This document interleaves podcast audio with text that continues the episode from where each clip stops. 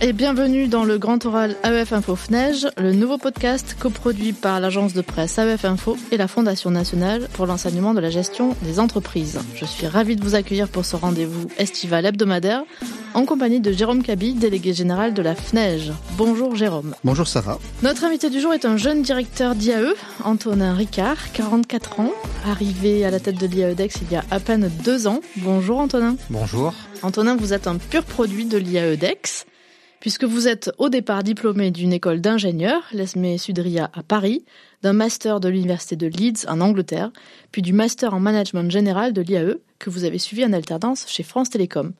Vous partez ensuite travailler dans le secteur du nucléaire chez Westinghouse pendant quatre ans, mais l'appel de l'IAE est le plus fort. En 2008, vous y entamez un master recherche, puis vous choisissez définitivement une carrière académique en vous engageant dans une thèse. En 2014, vous êtes embauché toujours par l'IAEDEX comme maître de conférence et en 2021, vous en devenez le directeur.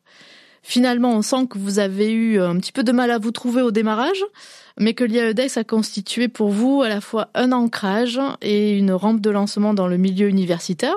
Mais n'avez-vous jamais eu envie d'explorer d'autres établissements? C'est une, très bonne question. J'ai toujours été extrêmement attaché à, à l'IAE Aix-Marseille.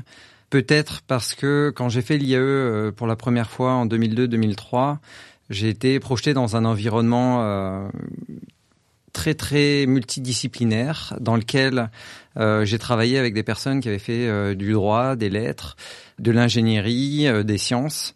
Et euh, cette diversité-là m'a ouvert les yeux sur le monde et m'a permis de, de, vraiment prendre du recul sur les, les problématiques euh, du monde dans lequel euh, j'évoluais et également de, de, prendre de la hauteur par rapport à l'impact des formations dans lesquelles on évolue sur le formatage, on va dire, de notre cerveau.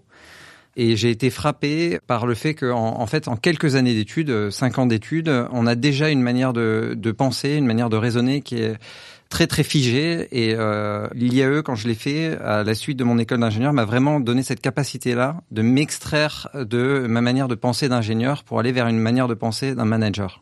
Quand vous avez pris la tête de l'institut en 2021, vous aviez déjà cofondé une chaire sur la légitimité entrepreneuriale. Et vous expliquiez vouloir alors réorganiser la pédagogie autour de l'entrepreneuriat.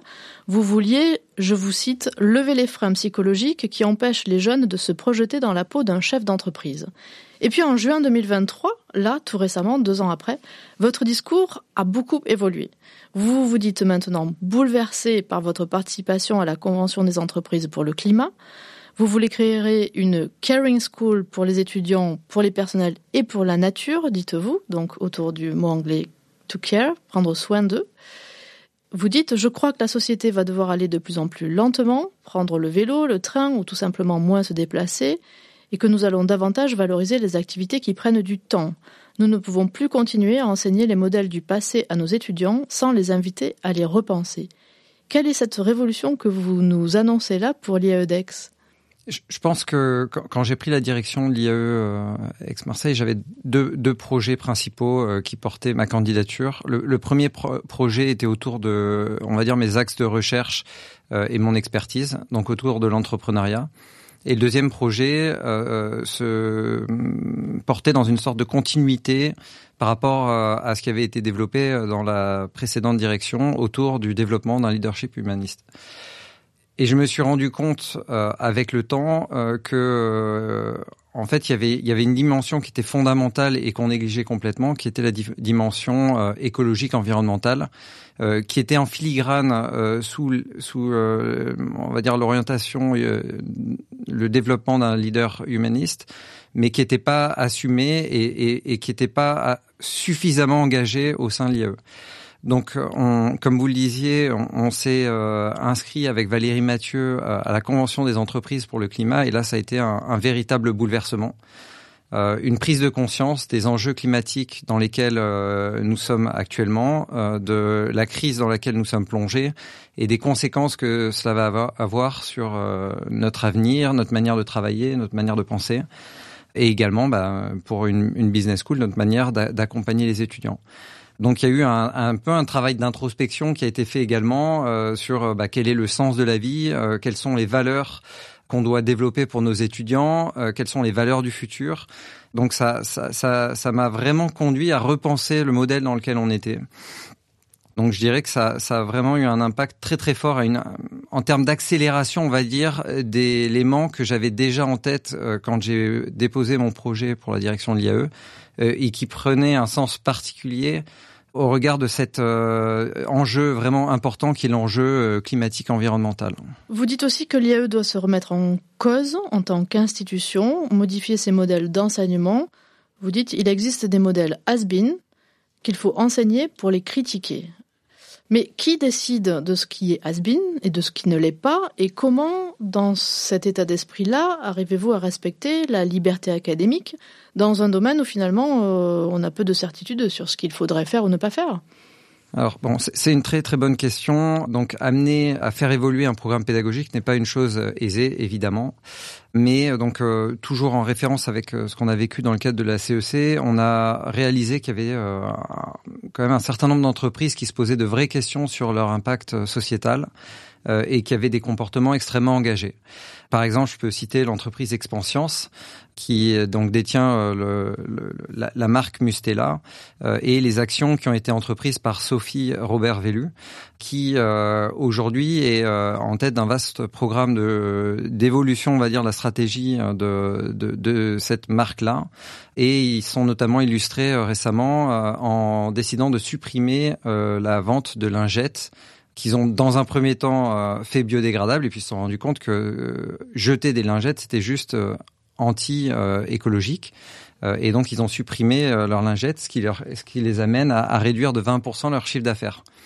Donc, c'est des décisions qui sont euh, extrêmement lourdes pour une entreprise et on peut pas se permettre d'avoir demain des étudiants qui arrivent dans ce type d'entreprise-là avec des modèles financiers ou marketing ou stratégiques qui sont absolument pas en phase avec ce que font les entreprises. Et donc, c'est cette dimension-là qu'il faut transmettre aux étudiants, cette capacité-là à comprendre qu'aujourd'hui, il n'y a plus un modèle d'entreprise qui est le modèle je dirais euh, traditionnel de retour sur investissement, euh, mais il y a des modèles dans lesquels on va également intégrer euh, des dimensions je dirais, environnementales, sociétales, qui, qui ne sont plus les, les dimensions euh, qu'on pouvait peut-être négliger dans le passé aujourd'hui et qui sont complètement intégrées à la stratégie de l'entreprise aujourd'hui. Transmettre, c'est principalement le, le, rôle des, des profs, du corps professoral. Mmh. Comment fait-on pour les embarquer dans le projet? C'est-à-dire pour leur dire il faut changer le contenu de vos cours, il faut évoluer. Comment vous allez les embarquer euh, pour qu'ils aillent dans cette direction? On est dans un environnement où les personnes en général n'apprécient pas spécialement le changement euh, et donc c'est toujours difficile hein, de, de, faire évoluer une organisation. Euh, là, on prend le, le, problème de manière plus globale. L'idée, euh, c'est pas de simplement euh, de s'adresser aux profs ici. L'idée, c'est de s'adresser aux étudiants, de s'adresser au personnel et aux profs. Et donc, euh, on va adresser chaque, chacun euh, de, de, de, de, ces groupes de personnes, on va dire. Et de manière interne, on va avoir des actions de sensibilisation. L'idée, c'est de refaire vivre un petit peu ce qu'on a vécu dans le cadre de la, la CEC e à nos profs, à nos, agents administratifs. Et donc, par exemple, on a fait venir euh, un, un, acteur qui a fait une conférence théâtralisée sur le thème de des mobilité, on va dire, de population issue euh, du changement climatique. Euh, et euh, ça a eu un, impact très fort parce qu'en fait, on, on réalise pas très bien quand on voit euh, des, des, données dans les dans les journaux, quand on voit des reportages à la télévision. En fin de compte, on est dans un environnement qui est assez stérile, on est loin euh, de, la chose. Mais par contre, quand on a quelqu'un qui est en face de nous et qui nous fait vivre une expérience transformante, là, ça a beaucoup plus d'impact. Et les, simples chiffres qu'on voyait tous les jours dans les journaux prennent un, sens différent. Et, donc, on a au niveau de cette population-là, donc enseignants, euh, chercheurs et puis euh, administratifs, mis en place un certain nombre d'actions comme ça pour sensibiliser aux, aux, causes environnementales. Bon, évidemment, il y a également des fresques pour le climat, mais on a aussi des formateurs qui s'engagent euh, donc des, des enseignants-chercheurs qui s'engagent pour être formateurs euh, de fresques euh, dans, de, la biodiversité, du numérique, du climat, etc. Et le, le deuxième élément, c'est qu'il faut évidemment euh, euh, inclure les étudiants dans ce process-là. Donc on a assez classiquement, je des cours de RSE, mais qu'on va placer en début d'année, de manière à ce que les étudiants arrivent dans les, dans les différents cours avec déjà le regard aiguisé sur quels sont les enjeux environnementaux de demain, Et l'idée, c'est également, en fin de cursus, de faire une semaine de désintégration dans laquelle les étudiants vont bah, revoir les modèles qu'ils ont vus pendant l'année, les critiquer et essayer de, de, de comprendre pourquoi avec ces modèles-là, on en est arrivé là où on est arrivé. Et donc ces profs-là, ils font aussi de la recherche, hein, puisque c'est le principe, c'est que ce sont des enseignants-chercheurs, enfin pour la pour, pour, la plupart. Là aussi, de quelle façon vous vous entendez faire en sorte qu'ils réorientent leur recherche dans cette direction, puisqu'on sait bien que la recherche est censée nourrir les enseignements. Qu'est-ce que vous avez mis en place pour euh, de nouveau les pousser à aller dans ce sens-là Alors l'idée là, c'est de d'aller dans le sens, on va dire, euh, de l'histoire. Euh, Aujourd'hui, on demande aux chercheurs euh, de d'avoir de plus en plus d'impact. Donc ma stratégie pour l'IAE, elle est orientée autour de deux axes, comme je le disais. Un, un axe qui est euh, autour de l'entrepreneuriat et donc on a un dispositif pédagogique qui est euh, donc le iCube Lab dans lequel on vient former aux compétences du futur nos étudiants via l'entrepreneuriat. Et donc c'est un, un, modèle pédagogique basé sur l'entrepreneuriat, mais le, la création d'entreprise n'est pas une fin en soi, qui est aligné avec donc la chère légitimité entrepreneuriale qui vient travailler sur euh, la construction de la légitimité euh, des, des, étudiants, des futurs entrepreneurs et des futurs managers, euh, et un impact sur le monde socio-économique qu'on qu'on développe par l'intermédiaire de l'université d'été sur la légitimité entrepreneuriale. Et on a une deuxième boucle vertueuse autour des thématiques donc justement euh, humanistic leadership avec euh, donc un cours euh, qui est qui est phare que les étudiants font sur un semestre dans lequel ils sont vraiment sur le terrain. Ils vont travailler au sein d'associations caritatives humanitaires et développer une forme de service learning pour prendre des, termes anglophones et donc développer un apprentissage en faisant du service à la communauté. C'est lié avec euh, donc euh, des axes de recherche euh, autour de ces thématiques-là. On a à peu près un tiers de nos chercheurs aujourd'hui qui produisent sur la thématique, sur les thématiques humanistic leadership, impact climatique, etc. Et derrière, donc, on a un, certain nombre d'actions pour diffuser ces, ces, connaissances, ces créations de connaissances auprès du, du, public. Alors, changeons un peu de sujet. Vous êtes aujourd'hui si je mets côté le M Strasbourg, qui a un statut un peu particulier, le, seul IAE qui est détenteur de l'accréditation européenne EQUIS délivrée par euh, le FMD, et ce depuis 20 ans. Donc, euh, vous avez beaucoup d'histoire, euh, beaucoup d'historique sur, le sujet. Qu'est-ce que ça vous apporte et qu'est-ce que ça peut apporter à un IAE en termes de valeur ajoutée, d'être accrédité à l'international? Alors c'est une question qui prend un, angle tout particulier aujourd'hui puisqu'on est en train de finaliser euh, notre rapport de, dans le cadre de la réaccréditation. Euh, et donc c'est une question qui a peut-être un peu plus d'épaisseur aujourd'hui que ne serait-ce qu'il y, a un an. Euh, et je me rends compte de la vertu d'une part de, des accréditations sur euh, l'établissement d'une stratégie, l'implémentation de la stratégie, euh, et euh, l'ouverture à l'international. Quand on va dans les conférences euh, de l'EFMD, quand on va rencontrer un partenaire international, une des premières choses qu'ils demandent, c'est quelles sont les accréditations que vous avez. donc c'est un, un, gage d'un, on va dire, d'un socle de, de, de qualité qui est, qui, est, qui est assez intéressant. Euh, la deuxième dimension, à mon avis, qui est très importante, c'est euh, le, sentiment d'appartenance que vont avoir euh, le personnel administratif et enseignants-chercheurs, euh, qui sont très très attachés au fait que, bah, en 99, on a été parmi les 20 business schools dans le monde, 20 premières business schools dans le monde à être accrédité EQUIS, et que on a misé sur une accréditation qui s'est développée et ce qui nous permet aujourd'hui d'avoir une, une, réputation qui est quand même assez établie en, en France et à l'international. D'accord. Et donc vous conseilleriez à, votre, à vos homologues directeurs d'IAE d'y aller aussi, euh, compte tenu de ces aspects bénéfiques? Oui, je pense que la, la stratégie d'accréditation, d'une manière générale, c'est une stratégie qui est, qui est, vraiment intéressante et qui permet également de euh, d'être comparable, on va dire, à ce que font euh, les écoles de, de management privées. Euh, et je, je, je, pense que c'est euh, un bon moyen de se poser des, des, vraies questions stratégiques sur comment est-ce qu'on sera euh, dans une dizaine d'années, et, et, après sur bah, comment est-ce qu'on va implémenter cette stratégie-là. donc après, donc il y, a, trois accréditations internationales. Euh, Equis est, est, réputé pour être la plus sélective. Euh, et euh, après, je je fais pas de distinction, on va dire, entre les différentes accréditations internationales, mais euh, être sur un système d'accréditation internationale, c'est vraiment se comparer avec les meilleures pratiques et, et accepter de se remettre en cause. Alors, par rapport à vos concurrents privés, qu'ils soient locaux ou nationaux, vous êtes plutôt de taille réduite et stable. Hein, vous avez environ 850 étudiants et vous offrez des formations qui sont très majoritairement de niveau graduate, hein, donc des masters.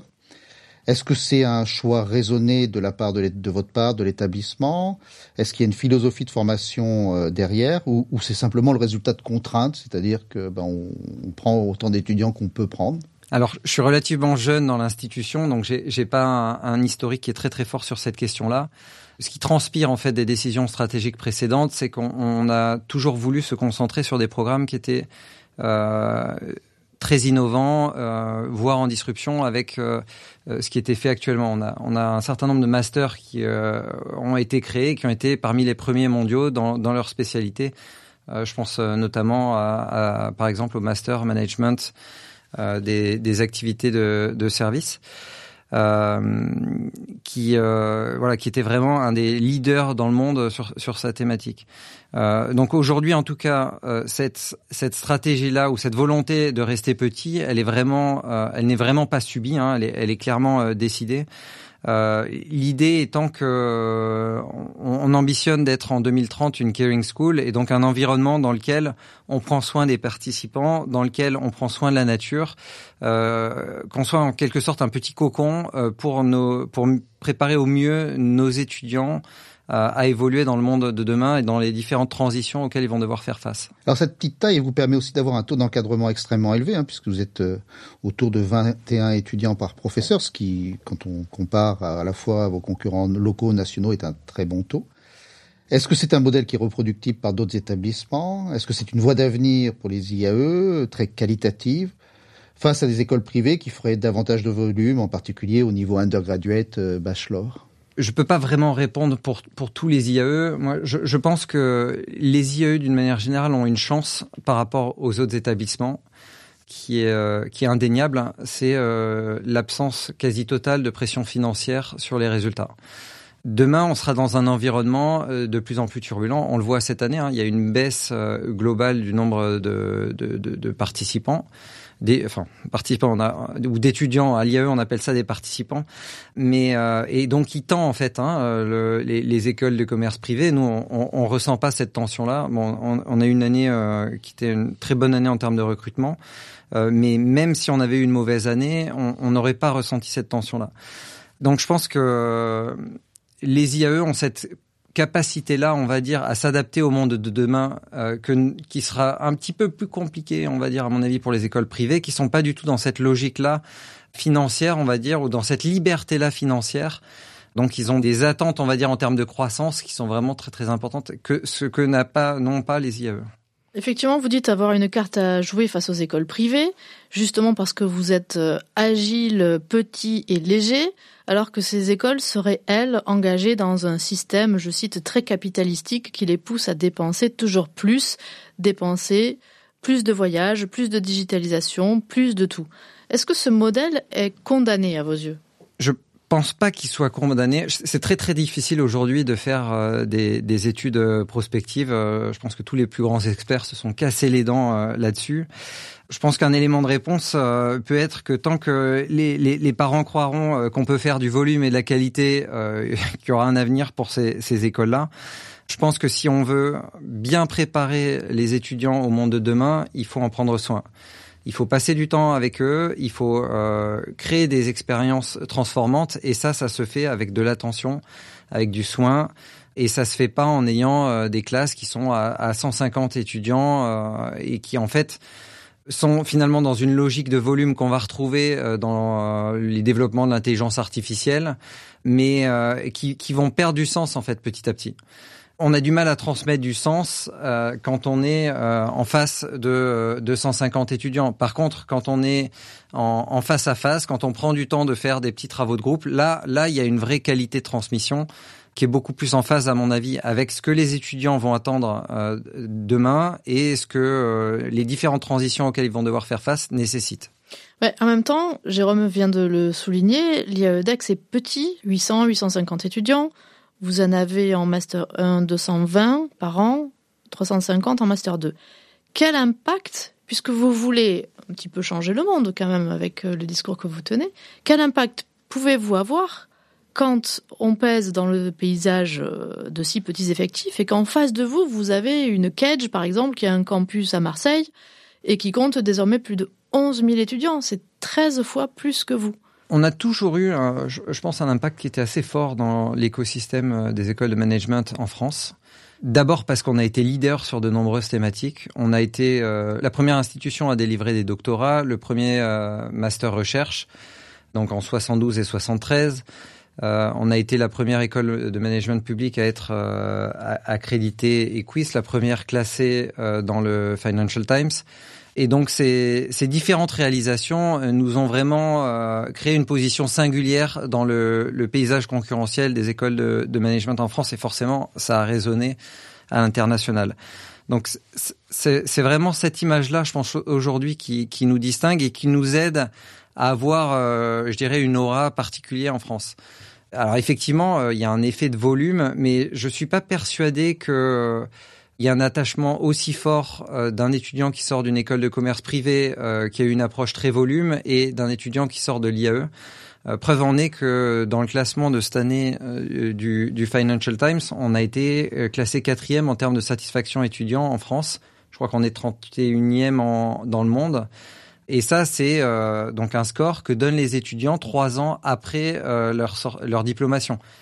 Donc s'ils sont capables d'évaluer très positivement la qualité de leurs enseignements qu'ils ont pour des modiques sommes trois ans après euh, leur, leur diplomation et qu'ils évaluent que c'est on est à un niveau qui est excellent, je pense qu'on a rempli notre part du contrat et, et notre message, il aura forcément de la portée. Alors l'IEDEX, c'est aussi une composante d'AMU, ex-Marseille Université, qui n'est pas à proprement parler une structure petite, agile et légère. Vous faites donc vous aussi partie d'un mastodonte, dont je crois d'ailleurs me souvenir que vos prédécesseurs dans les années 60-70 avaient surtout cherché à s'éloigner en installant le campus de Lieu en pleine campagne aixoise à Puy-Ricard. Alors que vous apporte cette appartenance à AMU fondamentalement? La fusion euh, des trois universités d'Aix-Marseille, euh, donc il y a une dizaine d'années, a été, euh, je pense, une énorme avancée en fait pour le monde universitaire, on va dire local de, de, la région. Ça nous a un petit peu chamboulé à l'IE parce qu'on savait pas exactement quelles allaient être les règles dans lesquelles on allait être, auxquelles on allait être confronté. On savait pas euh, si on allait être fusionné euh, également. Euh, et aujourd'hui, on a un horizon qui est un peu plus clair et on a une position dans, au sein de l'université en fait qui est, qui est assez claire. Je pense qu'il y a un, élément qui nous a beaucoup aidé au sein de l'université, c'est un, un, label d'excellence qui est le label Equis, qui aujourd'hui et une sorte de, fierté, on va dire, hein, euh, que porte l'ensemble des, acteurs de, l'université, en interne et en externe. Et donc ça nous permet, nous, d'exister, d'avoir une, belle image en interne et de pouvoir construire euh, de, de toutes les forces d'Aix-Marseille Université. Aujourd'hui, on est dans un monde qui est de plus en plus complexe, euh, dans lequel il y a de plus en plus de tensions et dans lequel on a des transitions dans lesquelles on est projeté, euh, qui nécessitent des approches pluridisciplinaires et aujourd'hui, si vous écoutez euh, ce que font les écoles de management privées, elles essayent de développer ces approches pluridisciplinaires. Mais le meilleur endroit pour avoir une approche pluridisciplinaire, ça reste quand même l'université, avec des, chercheurs qui sont euh, sur des disciplines euh, pures qu'on va croiser avec d'autres disciplines. Et, et c'est là que se font les plus belles innovations, les plus belles inventions, dans ce contexte-là. Et donc, nous, on est vraiment dans cette optique-là. Euh, d'essayer de construire avec les autres branches d'Aix-Marseille Université des recherches innovantes, des approches pédagogiques innovantes. Et donc pour nous, c'est vraiment une richesse d'être au sein d'Aix-Marseille Université aujourd'hui. On aurait encore beaucoup de questions à vous poser, notamment sur cette relation avec AMU, mais nous touchons à la fin de cet entretien. Alors pour continuer à réfléchir, on a pris l'habitude avec Jérôme dans ce podcast de demander à notre invité, avant de partir, un petit conseil de lecture, par exemple, ou de visionnage de films, euh, ou d'écoute d'un podcast ou d'une émission. Euh, voilà, quelque chose, une œuvre de l'esprit qui vous aurait particulièrement marqué ou inspiré dernièrement. Alors, j'ai lu euh, l'an dernier le livre de Bruno Patino, qui s'appelle La civilisation du poisson rouge. Et c'est un, livre que j'ai particulièrement apprécié parce qu'il porte un regard très critique sur euh, l'économie de l'attention euh, et euh, sur le, ses ravages sur le développement du cerveau. Juste un, petit chiffre euh, pour, pour illustrer cela. un enfant de 10 ans aujourd'hui, il a 10 fois moins de connexions neuronales qu'un enfant de 10 ans il y a 10 ans. Et donc, euh, ils, attribuent euh, cette, euh, cette baisse, on va dire, des connexions neuronales en grande partie à l'utilisation du smartphone, à la surutilisation des écrans. Et donc je pense que c'est vraiment un, un, ouvrage qui est intéressant pour mieux décrypter le monde dans lequel on est et le risque qu'on a si on se projette davantage dans, dans, dans, trop de numérique ou en tout cas du numérique irresponsable. D'où votre Caring School. Voilà. merci beaucoup Antonin, merci Jérôme d'avoir co-animé ce podcast avec moi. Nous vous donnons rendez-vous la semaine prochaine pour un nouvel épisode du Grand Oral AEF Info FNEJ dont vous pouvez d'ores et déjà réécouter les numéros précédents sur toutes les plateformes de podcast, sur le site d'AEF Info et sur celui de FNEJ Média en accès libre. À très bientôt et d'ici là, portez-vous bien.